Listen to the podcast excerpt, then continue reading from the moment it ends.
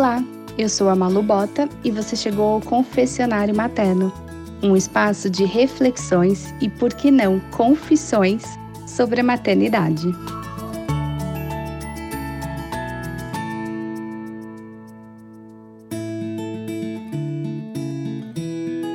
Criar seres humanos deveria vir com manual, porque ensinar, ao mesmo tempo que aprendemos, é uma coisa de outro mundo. Se você é mãe e teve acesso a livros, blogs e todo tipo de informação sobre a maternidade, como eu, com certeza em algum momento você já digitou cocô verde em bebês, o que significa no Google. Mas eu posso cortar um dedo mindinho.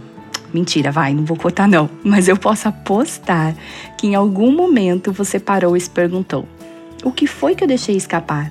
Qual capítulo do grande livro rosa da maternidade eu pulei que não me preparou para isso?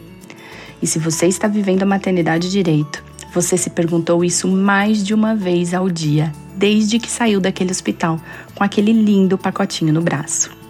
Nós não temos respostas para quando temos um filho doente e só nos resta rezar.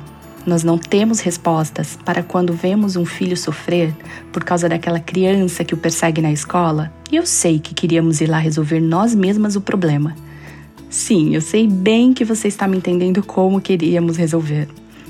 Nós não temos respostas para quando você fala um milhão de vezes a mesma coisa e parece que está falando em alguma língua falada em mate.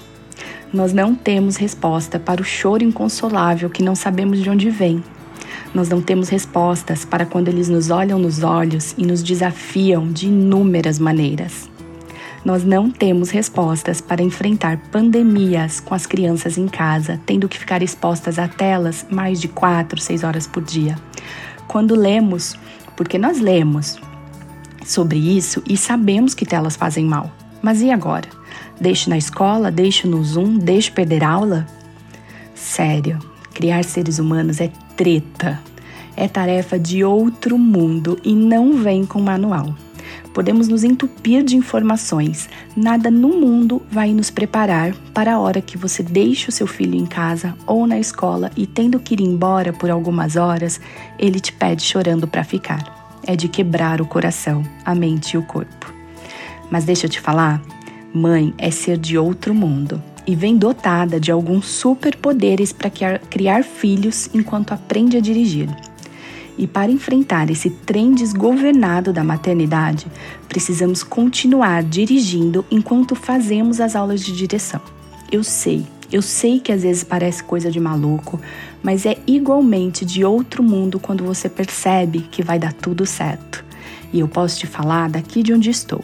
Eu nem fui tão longe assim na estrada da maternidade mas depois de oito anos dirigindo um trem completamente desgovernado, eu posso te falar que até que ficou tudo bem para mim e vai ficar para você.